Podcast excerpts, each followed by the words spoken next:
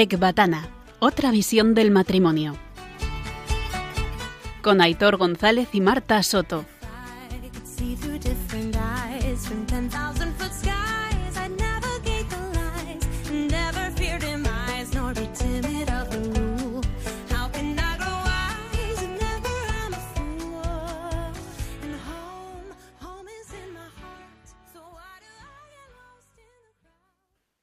Agueda, ¿desde cuándo tienes esclerosis lateral amiotrófica, Ela?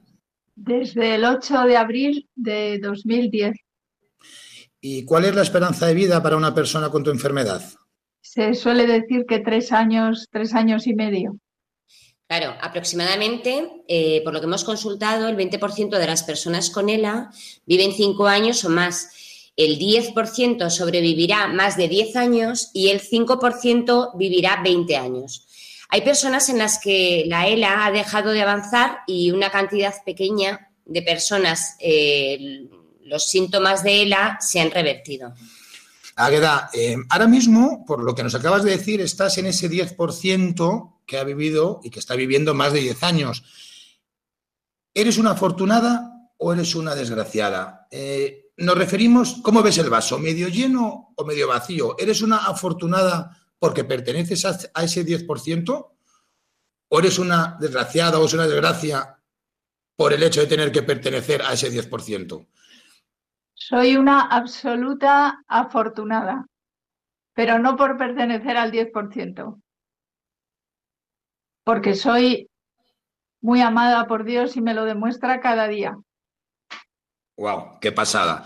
Eh, bueno, mira, eh, teníamos una, una, pregunta de vuestra hija Alejandra eh, para la parte de vuestro testimonio, pero nos ha parecido tan buena y tan llena de vida y de esperanza que no podemos esperar a hacerosla luego y os la queremos hacer ahora al principio del programa. Va, va dirigida a Águeda, pero Alejandro también puede responder tú. Esta es la pregunta. ¿Qué es lo primero que hicisteis cuando os diagnosticaron la enfermedad y cuál será la primera que hagáis cuando Dios te cure, mamá? Os queremos muchísimo.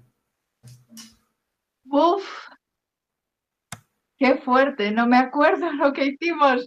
Bueno, yo creo que nos abrazamos y yo recuerdo, ahora sí me acuerdo que le dije a Alejandro, Alejandro, me estoy muriendo. ¿Te das cuenta? Me estoy muriendo. Eso es lo que hicimos. Sí. Nada más. ¿Y qué haremos cuando Dios nos cure? Yo lo tengo clarísimo. Yo iré a la iglesia a dar gracias. ¡Wow! ¡Qué maravilloso! ¿Y tú, Alejandro, qué recuerdas? ¿Qué, qué le respondiste a Águeda cuando te dijo me estoy muriendo o no pudiste? Bueno, yo la abracé, recuerdo que fue además en el jardín del hospital y le dije que, que, bueno, que los acontecimientos, que poco a poco, que no nos preocupáramos, que seguro que había un plan bueno para todo. Yo soy muy optimista. ¿eh? Soy Aitor de Marta. Y yo, Marta de Aitor. Y estáis escuchando Ecbatana. Otra visión del matrimonio. Bueno, estamos hablando con Águeda Rey y Alejandro Rodríguez, ejemplo de muchas cosas, entre ellas de Amar en la Cruz, que va a ser el tema del que nos hablarán en la segunda parte del programa y bueno, que será el eje de su testimonio de vida para la primera parte. Hoy más que nunca no queremos quitar ni un minuto de tiempo a nuestros invitados, así que arrancamos ya charlando con Águeda y Alejandro. Os dejamos con la canción que ellos mismos han elegido para arrancar su testimonio, A Man in Love, de The Water Boys.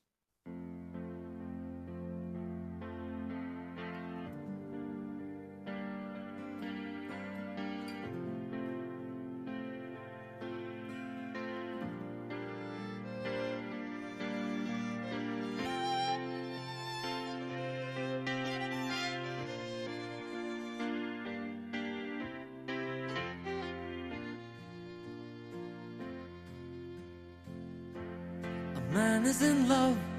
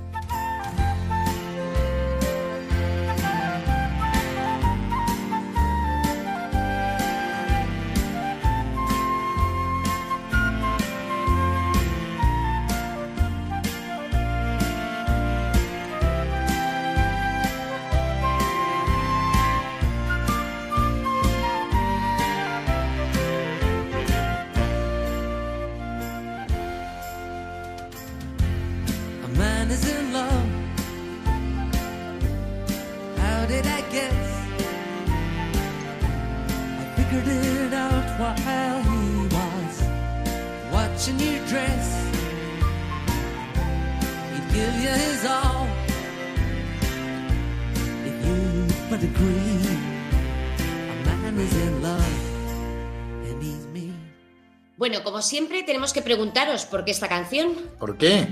Bueno, contesta tú. Bueno, pues esta canción eh, la oíamos de novios, la bailábamos de novios y bueno, pues habla de, de cómo un chico se enamora de una chica pero no sabe cómo decírselo y utiliza así un poco ciertas estrategias para ir diciéndole que conoce a un chico que está enamorado, pero él no se identifica. Y bueno, pues al final, en resumen, eh, habla del amor, de que yo estoy enamorado de ella y al final, pues se lo dije y, y los ha seguido durante toda la vida. Tan increíble y tan bonito como que a nuestros hijos de vez en cuando, como son unos grandes artistas, Y lo sabemos. pues, nos la tocan y nos la cantan. Venga, esta se la dedicamos a papá y a mamá. Y bueno, en el último, eh, en nuestras bodas de plata, por ejemplo, la, la cantaron y nos gustó mucho. Fenomenal. Y de hecho, bueno, una explicación maravillosa y muy bonita. Y Marta, bueno, pues como todos, todas las que nos dan los invitados, ¿verdad? Sin duda. Todos tienen una historia preciosa detrás de, De cada canción. de cada canción. Bueno, antes de que empecéis el testimonio, que tenemos muchísimas ganas de escucharos, no hemos podido reprimirnos y tenemos que haceros un comentario, Marta uno y yo otro. Mm, Yo quería comentarte, Águeda, Alejandro también, ¿no? Eh, que, bueno, esto nunca lo hemos hablado, no sé si te lo he dicho alguna vez o lo has escuchado porque tú estuvieras delante, nunca me has dado pena, la verdad, nunca. Eh, eh, nosotros conocimos a, a Alejandro y Águeda hace más de dos años y medio en un retiro de matrimonios y justo después coincidimos en un grupo de oración los jueves en casa de unos amigos que justamente fueron los últimos invitados al programa, Eduardo y Valeria. Y claro, yo siempre he visto a Águeda tan por encima de mi nivel espiritual y tan No elevado. solo, no solo espiritual, Héctor. Bueno, y de y de muchas otras cosas. Pero claro, cuando tú ves a alguien por encima de ti, es que es imposible que te pueda dar pena. Si acaso lo que me entraban eran ganas y no ganas, la verdad, envidia de tener las cosas tan claras como ella. En su situación, tener las cosas tan claras y yo, y yo me veía a mí, que es que no tenía claro nada. Bueno, mi nombre, poco más, no tenía claro ni mi matrimonio, como ya sabéis vosotros. Bueno, Aitor, ojalá lo hubiera tenido claro eh, toda mi vida. Y no, la verdad es que no. Lo tengo claro ahora, pero bueno, eh, es verdad que es, es- bueno, fue una gozada compartir esos momentos con vosotros, ir conociéndoos poco a poco. Y eh, es una delicia cuando uno va descubriendo a Dios, el poder compartirlo con ellos. De hecho, fíjate, eh, precisamente hablando de eso, es por ahí va también mi comentario, que, que nosotros cuando empezamos este camino, eh, tanto de conversión como en, en matrimonio, ¿no? Con proyecto, eh, pues teníamos que formarnos también en Dios, porque estábamos completamente pez de temas de Dios. Y, y, bueno, pues como el Señor siempre te pone herramientas, para nosotros los- vosotros fuisteis pues una herramienta, o sea, como que nos dio ese regalito y os puso como herramienta nuestra para formarnos, porque recuerdo muchísimo acabar los rosarios y empezar a preguntar, oye Alejandro, oye Águeda, y esto, y esto, y venga a preguntaros. Y, o sea, que de verdad que tenemos un recuerdo tan bonito, o sea, tenemos ahí algo mm, especial con vosotros por, por este tema, ¿eh? porque sois como Pues venidos de Dios directamente. Muchas gracias, pero igualmente, ¿eh? fue también muy especial. Sí, Es verdad que nosotros somos muy curiosones y andamos siempre investigando, eh, asistiendo a cursos y a todo. Es una enciclopedia, es un gustazo. Estamos enteradillos, pero tampoco es que seamos la bomba, pero Bueno, bueno. bueno, para nosotros, number one. De hecho, nosotros, para que, que lo sepan los oyentes, eh, Alejandro y Águeda nos han dado, junto con otros matrimonios, curso de Biblia, luego eh, el curso de familias, bueno, están metidos en todo. Tenemos ahí uno pendiente de la Virgen, ya. Sí, que, sí, sí, que ya nos dijisteis hace tiempo, ¿eh? Sí, sí, tenéis razón. No nos da la vida. No me extraña. Bueno, no nos enrollamos más y bueno, Alejandro Águeda, contadnos todo vuestro. Vuestro testimonio, ¿qué ganas? Adelante, Muy bien, Empezamos, ¿no? sí. Directamente. Sí. directamente. Venga, pues. Bueno, pues como ha adelantado Alejandro, estamos casados desde hace 25 años y de hecho acabamos de celebrar nuestras bodas de plata. Y bueno, pues tenemos tres hijos que son maravillosos y que solo nos dan alegrías y los consideramos un don de Dios.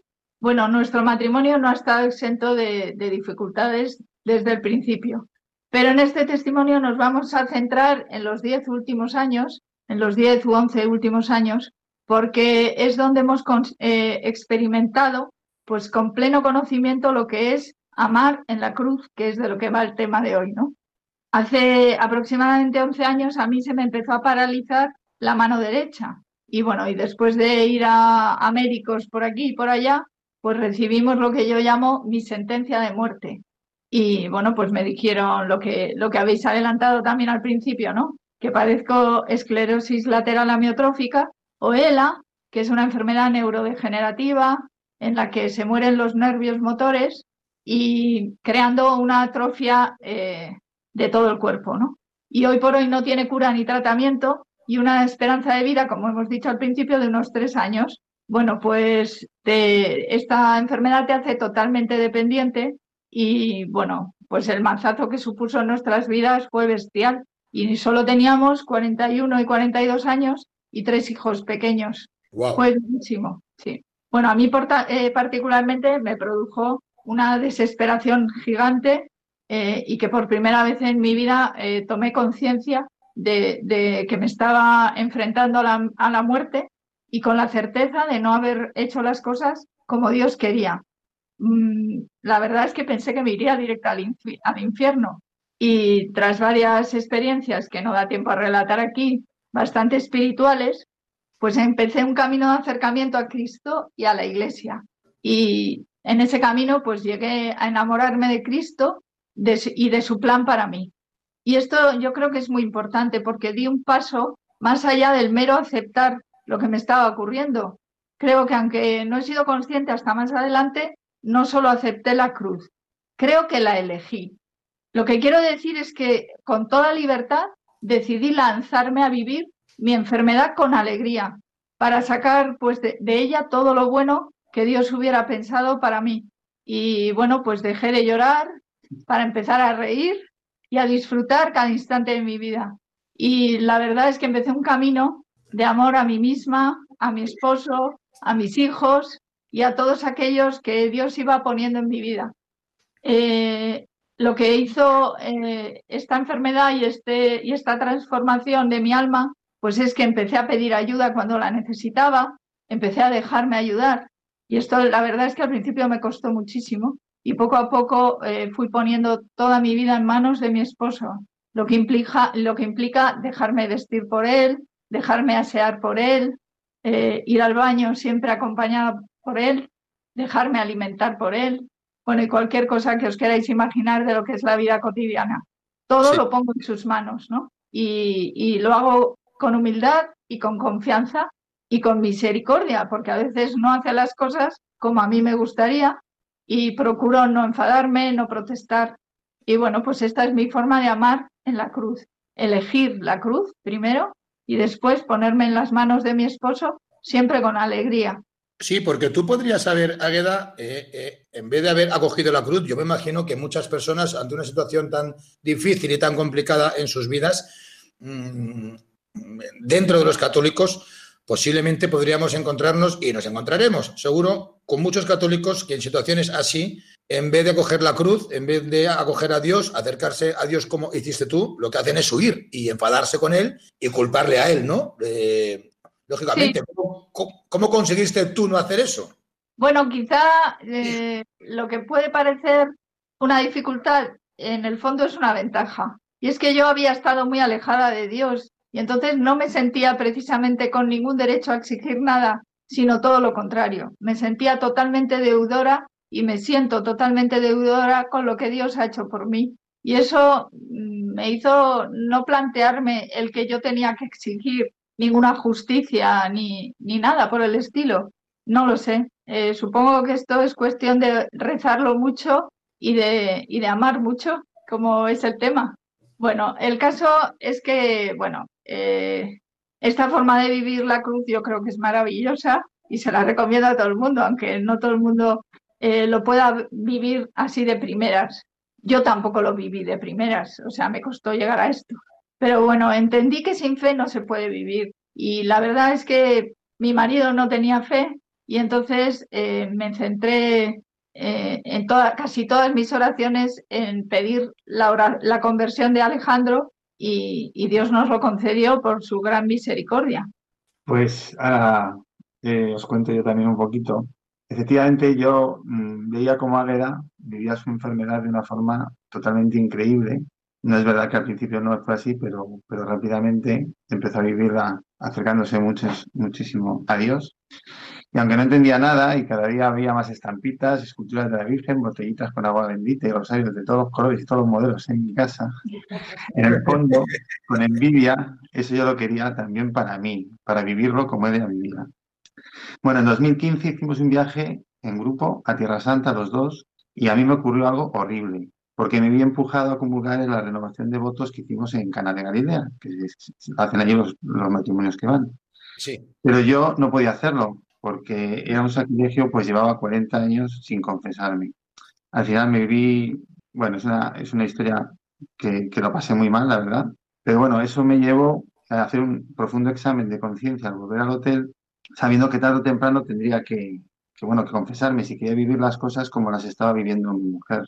Tres meses más tarde, el 5 de febrero de 2016, que os recuerdo que fue Año Santo, Año de la Misericordia, yo me encontraba, porque siempre iba acompañando a mi familia, a todos, a todos, yo no tenía la fe que ellos tenían, a todas las celebraciones, estaba en una adoración para jóvenes en la Catedral de la Almudena, y sin saber cómo, al pasar delante de mí Jesucristo sacramentado, me levanté y, sin explicación alguna, me vi empujado hacia un confesionario, donde experimenté la misericordia de Dios, su bondad y un amor inmenso al confesarme por primera vez desde que hice la primera comunión con ocho años. Madre mía. Al terminar la, la confesión, Sí, pero, te, pero te tuvieron que empujar muchos ángeles, ¿no?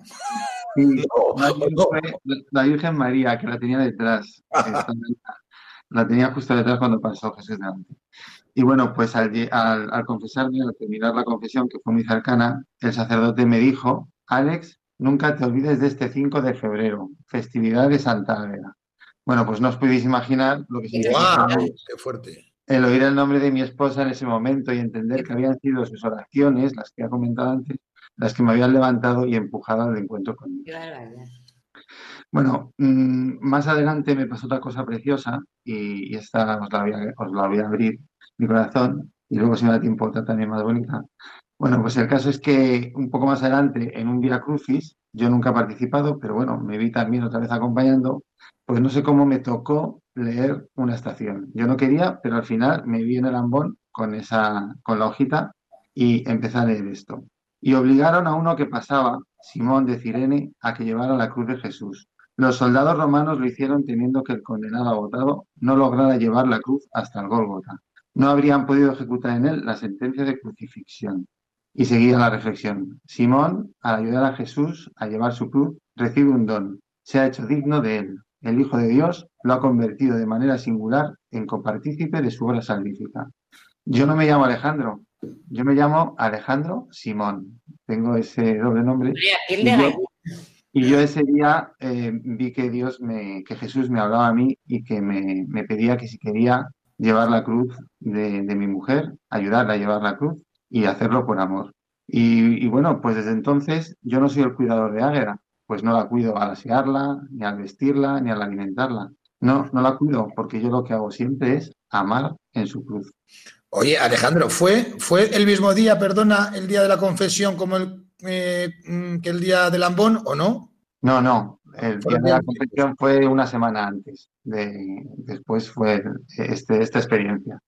Y luego, pues no sé si tengo tiempo, pero tengo... Nada, di- dinos, Cuéntanos, cuéntanos. rapidito, pero sí, cuéntanos, creo que tienes tiempo. Estamos embobados. Bueno, eh, es algo que llevo en mi corazón desde un cierto tiempo, pero creo que la Virgen María me pide que lo comparta, es algo muy íntimo, ¿no? A ver, una pregunta que os voy a hacer a Héctor y Marta. Bueno, ya lo sé. Wow. ¿No habéis experimentado alguna vez en vuestra oración el deseo de poder trasladaros al Calvario para querer aliviar, aunque sea un poquitín, el sufrimiento que padeció Jesús en la cruz? No sé, quizás intentando aliviarle el dolor, cogiéndole las piernas y levantándole para que pudiera respirar, que ya sabéis que es lo único que le podía aliviar. O espantando las moscas, que seguramente se le posarían en sus llagas. O simplemente deseando besearle los pies heridos, como seguramente hizo su madre, la Virgen María. Sin Pues bien, ninguna duda, Alejandro, sin ninguna duda. O sea, me encantaría, pero es que además de pequeña, mira que yo, mi conversión realmente ha sido hace pocos, pocos años, pero desde bien pequeña recuerdo esa sensación de ojalá pudiera estar ahí y ayudarle y consolarle y cuidarle, o sea, de verdad, es más. Cuando era pequeña, pues como imaginaba, incluso me, de- le defendería de los romanos y, bueno, ninguna duda. Ah, Sí, me habría encantado. Pues eso nos, eso nos ha pasado según a todo. Pues bien, a mí Dios me ha hecho este regalo. Padecer la L es lo más parecido a estar crucificado sin el dolor de unos clavos, si os fijáis. El final de la enfermedad es la inmovilización total de quien la padece. Y la muerte más segura es por asfixia, al no poder mover los músculos de la respiración. Y seguramente así debió morir Jesús. Yo cada noche al acostar a Águeda, lo último que hago es ponerle unos aparatos en los pies que le ayudan a mantener los empeines erguidos. Es una especie de patucos que tiene un hierro en 90 grados, en forma de 90 grados, pues porque se le caen y le, y le produce muchísimo dolor. Y lo primero que hago por la mañana es quitarle esos aparatos. Y es al descubrir sus pies desnudos cuando me encuentro con los de Jesús, llenos de marcas por la presión que ejerce el aparato, muchas veces amoratados, hinchados, y especialmente con una marca circular en el centro de cada empeine, con un parecido asombroso a las marcas de los clavos en los pies de Cristo. Sin duda provocados por el roce del hierro, claro, pero es que para mí son estigmas de los clavos de Cristo. Al menos yo lo vivo así. Y lo único que me sale al verlos es besarlos y aliviar de esta manera el sufrimiento en la vida. Esto es un testimonio de vida. Que escuche el que quiera escuchar y que entienda quien quiera entender. Impresionante. ¿eh? Es que no tengo palabras. Bueno, vamos a terminar. Wow, es que es difícil, ¿eh? Eh, continuar con, con- con escuchando estas cosas. Pues vamos a hacer. dos- Vamos fatal, Es fatal, que lo fatal de es tiempo. impresionante, de verdad, es Sí. impresionante. Bueno, vamos, es que vamos fatal de tiempo. Vamos a hacer dos preguntas. Tenéis que responder súper rápido que nos han enviado vuestros hijos. Gabriel, ¿qué es lo que más os cuesta en vuestro día a día dada la situación de mamá? Que nos Eh. Que no, no nos cuesta nada. Gabriel, eh, que vives en casa. Que, que a mí no me cuesta nada. A mí me cuesta el baño. El baño es lo más difícil. El, el Sí. tener que compartir mi baño, mi, mi aseo y todo eso con, con otras personas que no soy yo. Bueno, nos cuesta mucho salir, que tardamos más de tres horas en, en cada vez que queremos salir por la puerta. Claro. Pero lo habéis dejado súper claro, la entrega que ha tenido Águeda de abrirse y tú el amor que pones y cómo acoges en esos momentos. Última pregunta de vuestro hijo Miguel. Papá, ¿ya has aprendido a cambiar falda, a combinar faldas con jerseys, camisas y zapatos? ¿No te miran cuando vas por las secciones de belleza o la tienda de Victoria's Secret?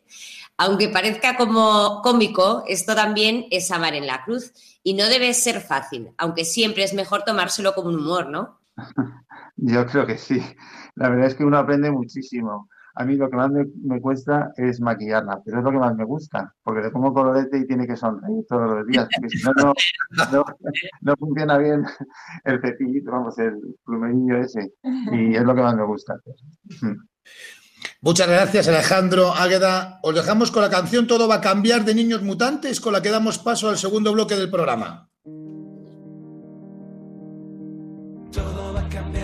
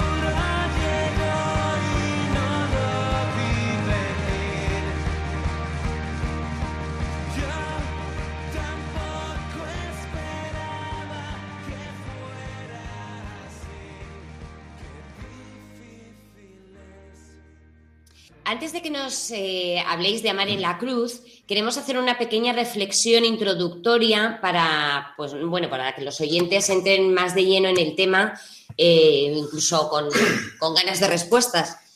A ver, eh, bueno, si veis que algo no es correcto, me decís, ¿eh? Porque ya he dicho antes que estáis muy por encima, por lo menos de mí. Yo entiendo que cuando nos casamos, pues nos casamos muy enamorados, con expectativas de felicidad, de poder con todo, y luego al final vamos viendo que la vida también nos va trayendo problemas en el trabajo, con los niños, con la familia política, a veces con la nuestra propia, enfermedades, como es vuestro caso, etcétera. Entonces, ¿qué pasa? Que al final ya mi esposo o mi esposa no es la referencia que yo pensaba. Es también débil y también es pecador o pecadora, pues como lo puedo ser yo, ¿no? Pero el, problema es que ya no solo, ya solo veo su debilidad y casi no veo la mía. ¿Cómo se lleva todo esto? ¿Cómo lucho contra un mundo que me dice que no tengo por qué aguantarlo? ¿Cómo lucho contra esa compañera de trabajo que de repente aparece y que es mucho más simpática que mi mujer, me valora más, me divierte más, etcétera? Esa adicción que tiene no la debo soportar. O la deja o le dejo. Esa pérdida de papeles, esos gritos, me está humillando todo el rato y además está dando un ejemplo nefasto a los niños. O cambia o me voy. ¿Cómo llevamos todo esto? Hay que Bueno, aguantar y sobre no. todo, ¿por qué Dios lo permite? ¿Por qué Dios lo permite? A ver, Alejandro, Águeda, seguro que en vuestra charla encontramos respuestas a las preguntas que os ha lanzado Aitor. Así que nada, contarnos qué es lo que entendéis vosotros que es amar en la cruz. vale. Venga, pues eh, Están, están las respuestas, ¿eh? O sea que. yo creo Ah, que claro. creo que vamos a responder concretamente a eso, de hecho. Bueno, mm, yo supongo que todos os habéis preguntado alguna vez eh, si la muerte de Jesús era preciso que fuera en una cruz o, o, o- habéis pensado si podría haber sido de otra forma, ¿no? Menos cruel.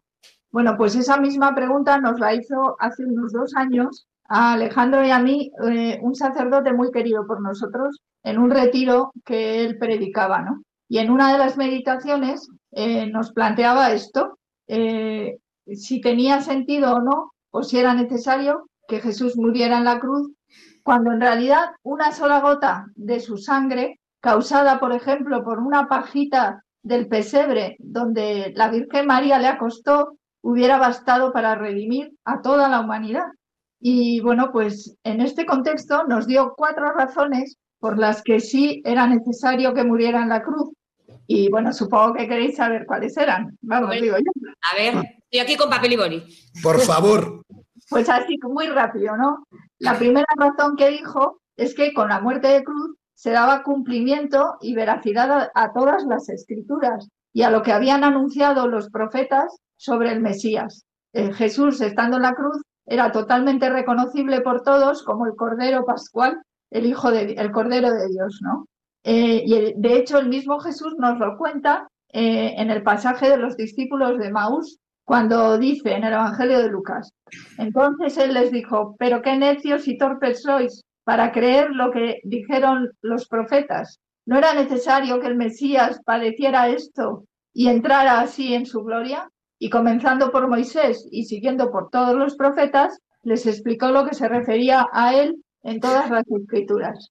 Bueno, esta era una de las razones. La segunda eh, es porque con la muerte de cruz nos mostraba Dios eh, la gran malicia del pecado, ¿no? Hasta qué punto es doloroso, dañino y aberrante para el alma del pecador, de la persona que peca.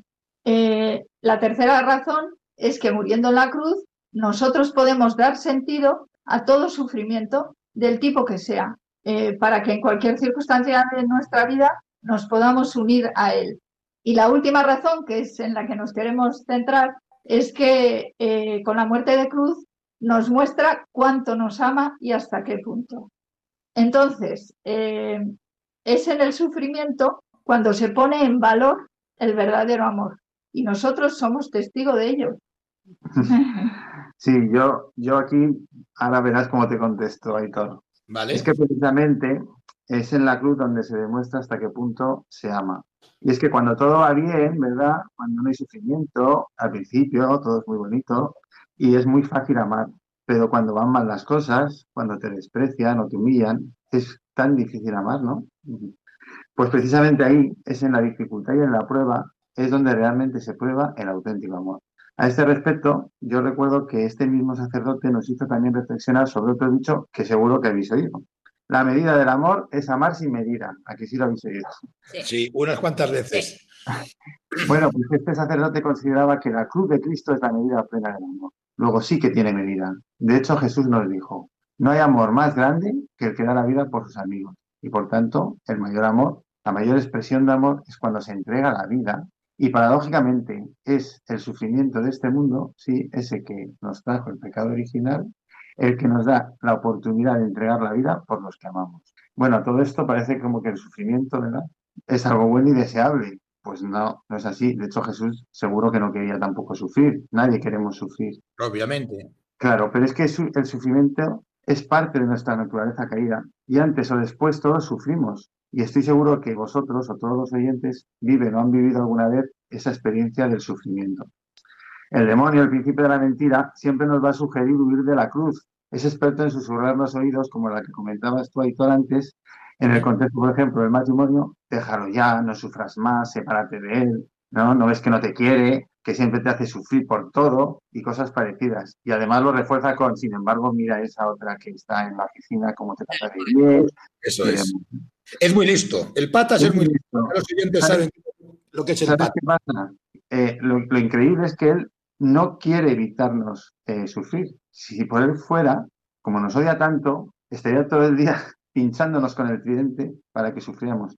Pero es que sabe que desde Jesucristo todo sufrimiento puede ser transformado en ofrenda de amor. Mira, Alejandro, eh, eh, justo lo que acabas de decir, mira, Marta y yo teníamos apuntado aquí, comentar, que luego eh, os vamos a preguntar, tenemos apuntado, se dice que Dios no genera ni el mal ni el sufrimiento, que lo permite, pero sobre todo que nos enseña a amar en Él, justo lo que un poco Claro. eh, Exactamente. diciendo, ¿no? Claro, exactamente es lo que estamos diciendo. Sí. O sea, la razón por la que no hay que, no hay que huir de todos esos problemas es porque, porque todo eso Jesús quiere que lo transformemos en amor, Como él hizo. como hizo Él en la cruz. Pero bueno, concretando, ¿no? ¿Cómo se ama en la cruz? Bueno, pues para dar respuesta a esto, nosotros tomamos como modelo a Jesús y María. Y Jesús ama eh, desde la cruz eh, en el papel de que padece un gran sufrimiento y está atado de pies y manos y no puede hacer nada para evitarlo. Y la Virgen María ama en la cruz desde el papel de la que acompaña y es siempre fiel. Eh, bueno, eh, ha- hablamos todo el rato de la cruz como de una enfermedad porque es nuestra cruz principal, pero cualquier defecto de carácter propio o ajeno, cualquier pecado del otro o nuestro, o cualquier contrariedad de la vida, todo eso son esas cruces, ¿no? Que nos hacen sufrir. Que son oportunidades también, ¿no? De, de Efectivamente, son de oportunidades. nuestras, ¿no? Para alcanzar la santidad. O... Efectivamente, son oportunidades para, para cambiar el mundo, en el fondo, porque eh, cuando se transforma la cruz en amor, se genera vida. Joder, es que ¿cómo, ¿cómo no va a pensar la gente que en el católica que estamos locos? Claro, porque decimos unas cosas muy raras, ¿no? O sea, decimos que el sufrimiento es vida, que el sufrimiento es santidad. Claro, es que luego, bueno, pueden decir que estamos colgados, pero es que hay que experimentar para, porque yo esto, hace dos años y medio me lo dices, Águeda, y te cuelgo y digo, es, esta chica está pirada. Ya. ¿no? Pero- y hoy, si no soy capaz de vivirlo todavía, pero por lo menos sí de entender lo que me estás contando. Pues sí, pues sí, pero vamos, es que yo creo que además Jesús nos dejó ejemplos muy concretos de cómo se llama la cruz. Y bueno, pues nosotros hemos tomado el testamento que Jesús da en la cruz, que es todo un tratado de amor. Es lo que se conoce como, como las siete palabras, ¿no? De Jesús desde la cruz. Pero nos vamos a centrar solo en tres, porque no hay demasiado tiempo, pero además es que son como más específicas de lo que puede ocurrir dentro de un matrimonio. Las tres palabras en las que nos vamos a fijar es cuando Jesús dice, Padre, perdónalos porque no saben lo que hacen. Otra, mujer, ahí tienes a tu hijo. Y la tercera, tengo sed. Bueno, pues cuando Jesús dice, Padre, perdónalos porque no saben lo que hacen, Jesús está amando en su cruz con misericordia hacia los que le están haciendo tanto daño, ¿no? Con esta palabra, además, Jesús hace realidad su propio evangelio, porque él había dicho que teníamos que amar a nuestros enemigos, y es exactamente eso lo que hace desde la cruz. Jesús nos muestra a todos nosotros la actitud de amor del que está clavado a una cruz, como puede ser un enfermo, y elige ser misericordioso y comprensivo con todos los que están a su alrededor.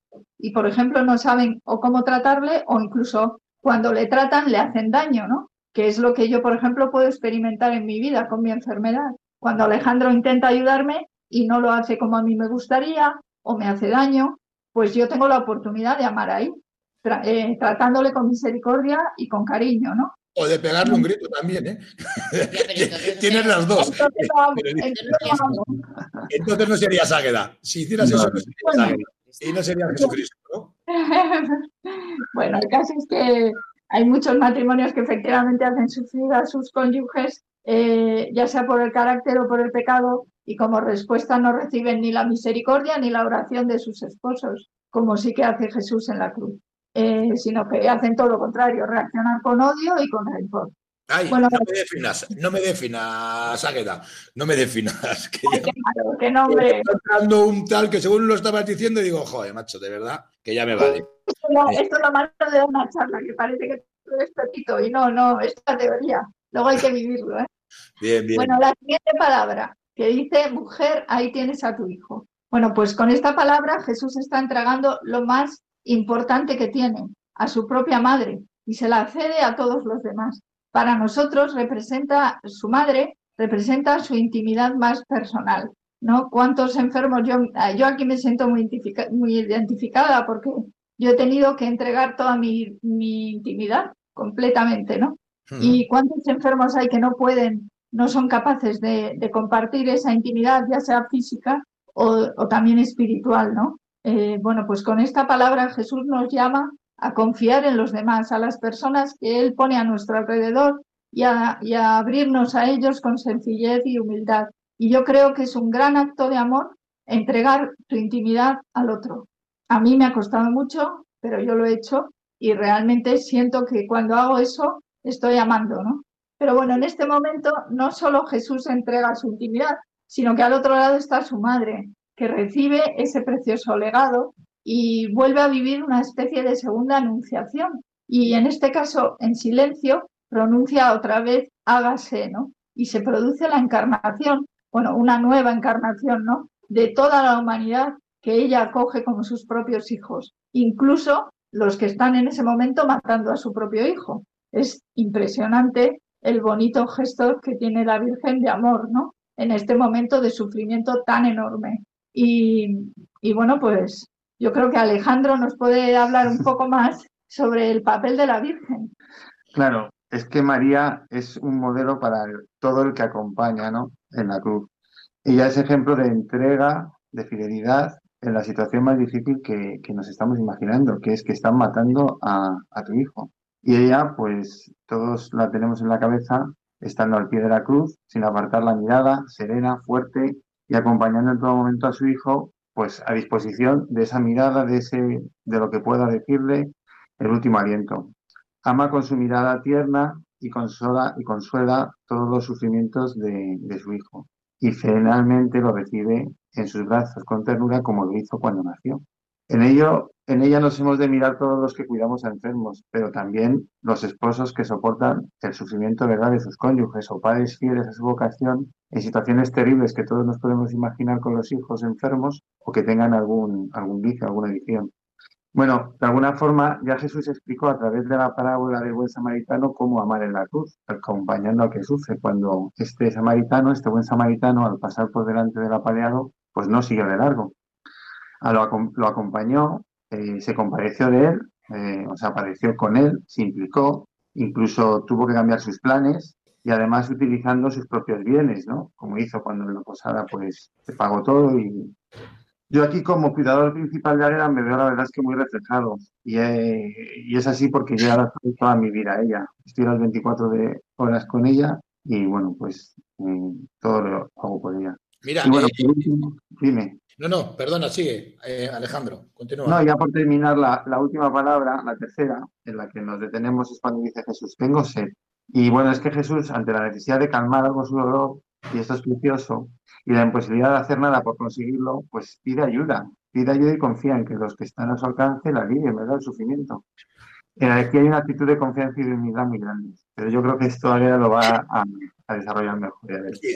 Una preguntita, eh, Alejandro, es que según lo estabas contando me ha llegado a la cabeza y no puedo dejar de preguntártelo. Bueno, lo primero, mm, ya sabéis que mi formación, esto se lo digo a los oyentes porque vosotros ya lo sabéis, a los oyentes se lo hemos repetido muchas veces, que mi formación eh, teológica es bastante limitada. Entonces, eh, eh, vosotros me podéis refrescar si os acordáis, ¿eh? Perdón por el aprieto. ¿Cómo se llamaba el apóstol que estaba a los pies de la cruz junto a la Virgen? Hombre, era Juan, ¿no? Era Juan, bien. Pero eso me lo haber preguntado a mí de lo que he dicho yo. Ah, pero claro, es la misma pregunta que se la hacemos a los invitados, por eso. Eh, eh, oye, eh, y- oye, tú, es que según has dicho, estás hablando, Alejandro, ¿tú te sientes un poco identificado con esa escena de, de que eres Juan a los pies de la cruz y es Águeda la que está en la cruz? ¿O no? No sé, es que me ha parecido muy, muy, muy visual, ¿no? Eh, no sé si tú te has sentido así o alguna vez. No, no, claro, sí, todas las mañanas me siento así, por eso no puedo dejar de besar los pies. Y además eh, mm, veo que la Virgen María está a mi lado, porque ella pues está siempre cerca de su hijo, Águeda tiene a Cristo que corre por sus venas, y, y María siempre a mi lado también como, como estaba al lado de Juan, claro que sí, cómo no. Bueno, yo si queréis os digo que para terminar, ¿no? De esta última palabra de tengo sed, que Jesús eh, nos enseña a pedir siempre ayuda, ¿no? Y a confiar en los demás para poder soportar nuestros sufrimientos. Es un acto de amor dejarse ayudar y yo lo sé muy bien porque mucho tiempo me ha costado mucho hacerlo, ¿no? Eh, y además, eh, no siempre los que te ayudan lo hacen como a ti te gustaría. Igual que Jesús recibió vinagre cuando le ha gustado recibir agua, ¿no? Que es lo que realmente le hubiera calmado el dolor o la sed, vamos. Pues eso es amar en la cruz. Y ya resumiendo, lo que hemos dicho es que eh, se ama en la cruz con misericordia hacia los demás cuando no te entienden o cuando no saben ver tus necesidades, ¿no? Eh, y dejándote ayudar y confiando en ellos y también cediendo tu intimidad. Y también se ama en la cruz cuando ofreces tu persona, tus bienes, tu ternura, tus consuelos, como hace María o el buen samaritano. Y lo que mejor expresa desde nuestra experiencia, ¿vale? Esto ya como colofón. Todo lo que os hemos contado sobre amar es que eh, todo cobra un sentido completamente nuevo y lleno de vida cuando pasas de aceptar una cruz a elegir la cruz, elegirla libremente, a eh, elegir amar tu cruz y decirle a Dios, hágase como hizo María, lo que significa yo quiero sacar lo mejor de esta cruz que estoy viviendo porque te amo, Señor, y quiero amar desde ella a mi prójimo estando a tu lado. Yo elijo querer amar mi cruz. Y yo elijo querer amar a mí. Vale, y juntos elegimos amar la cruz con la ayuda de Cristo y de la Virgen presentes en nuestro sacramento. Eso sí que es un buen colofón. Os vamos a hacer do- dos, tres preguntas que otra vez os digo, vamos regular de tiempo, pero claro, os queríamos dejar hablar y es que no os podíamos cortar, es que es imposible. Eh, eh, con el tema del sufrimiento que estáis pasando los dos, no solo Águeda, sino también, lógicamente, Alejandro, vosotros que habéis sido testigos de, de- de que la cruz se transforma en vida, ¿habéis eh, sido testigos de esa gloria aquí en este mundo o es algo de lo que hay que esperar a la vida eterna? Esa vida que da la cruz. Eh, ¿Nos podéis explicar, no sé, con algún ejemplo concreto eh, del más que evidente cielo que vemos que vosotros estáis viviendo aquí, en este mundo? Yo, yo no puedo dejar de decir que creo que no he sido más feliz en toda mi vida que ahora que estoy enferma viviendo esta cruz de esta manera. Creo que mis hijos eh, también viven una, una alegría y un, un carisma, una forma de, de vivir todo que es de verdad yo creo que envidiable y los que les conocéis pues sabéis lo bueno que ha sido para ellos este, esta especie de drama, ¿no? que vivido de la forma que lo hemos vivido nosotros,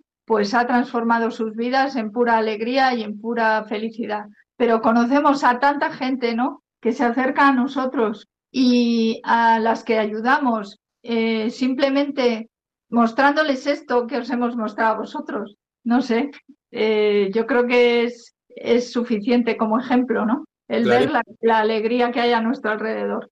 Está claro, está claro que la cruz es un misterio, pero, pero necesitamos ejemplos como vosotros que nos ayuden a acceder a, esa, a la gracia que implica. Alejandro, ¿qué parte hay de estética y esfuerzo y cuánto de mística y de gracia? Pues mm, yo creo que sin la gracia, mm, yo al principio pensaba que iba a poder hacerlo, iba a poder ayudar a Águeda eh, en su enfermedad, pero como ha dicho ella, eh, te transforma. Si espiritualmente tú le das sentido a, la enfermedad y a esta cruz, pues te transforma y todo lo que parece un drama, pues al final lo que es es una, una fuente de vida. Yo pienso que, por ejemplo, la mejor herencia que les podemos dar a nuestros hijos es precisamente que vean cómo nos amamos en estas circunstancias. Así que, bueno, pues esa, esa es nuestra experiencia. sí. Muchas gracias, Alejandro Águeda. Pasamos a la tercera parte de- del programa y os dejamos con la canción Solo si es contigo de Bombay y Bebé.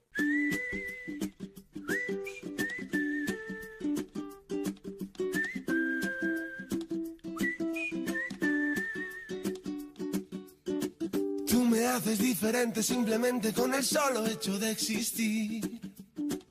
Cambiaría lo que fuera si hace falta solamente por verte feliz. Tanto tiempo esperando una promesa, una caricia, una señal. Formas parte de este sueño y yo contigo llegaría hasta el final. Te juro que nada puede ir mejor, solo si es contigo porque esta vida me lo enseñó. Ya ves, te necesito contigo, recorrería el mundo entero contigo, me pasaría todo el tiempo mirando el firmamento y con tus dedos tapando el sol, solo si es contigo, me perdería en una isla contigo, caminaría de tu mano y ahora que te tengo al lado, me siento mucho mejor. Debería estar prohibida tu mirada y tu forma de caminar. Logrado que mi cuerpo y mi mente ahora vayan al mismo compás. Ya necesito en este mundo la manera para separarme de ti. Todo es bueno y es perfecto, claro, si te quedas junto a mí. Te juro que nada puede ir mejor, solo si es contigo, porque esta vida me lo enseñó. Ya ves, te necesito contigo, recorrería el mundo entero contigo, me pasaría todo el tiempo mirando el firmamento y con tus dedos tapando el sol, solo si es contigo, me perdería en una isla contigo,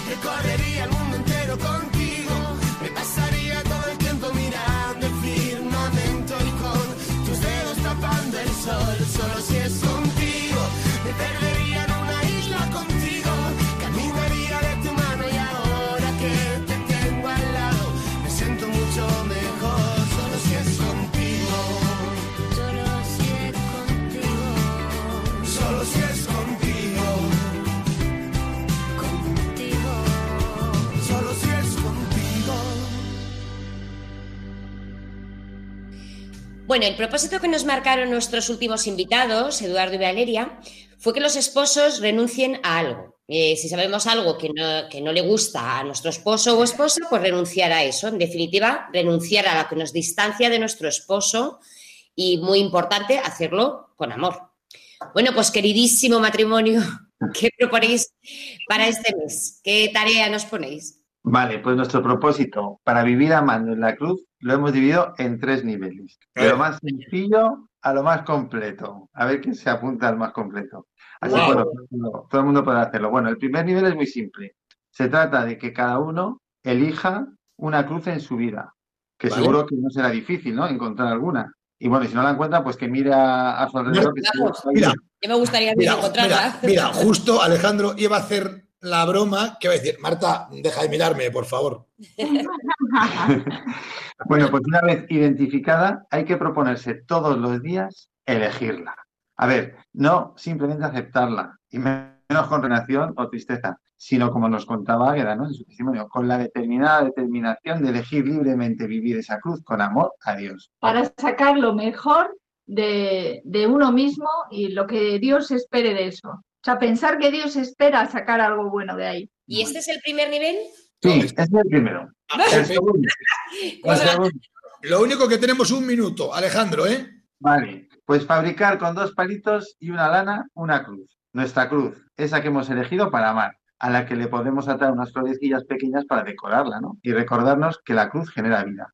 Lo ideal será colocarla en la mesilla de noche para que al despertarnos, ¿no? Cada día, pues nos recuerde ese propósito ¿Cómo nos, haberla. suena a, cómo nos suena a las tareas que nos ponías en el grupo de familia? Pues apunta esta, apunta el tercer nivel que estaba para ti.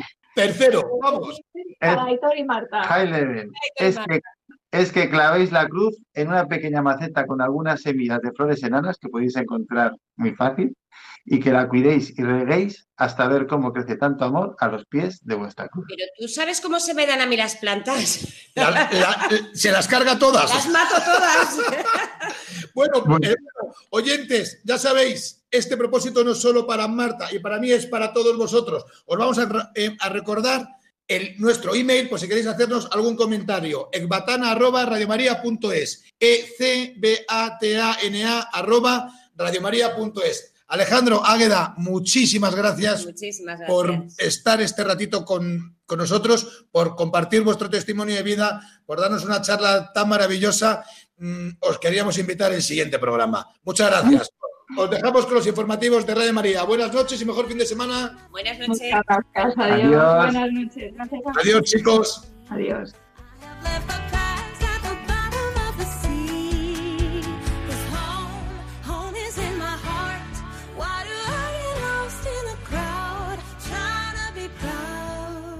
Así concluye Ecbatana, otra visión del matrimonio, con Aitor González y Marta Soto.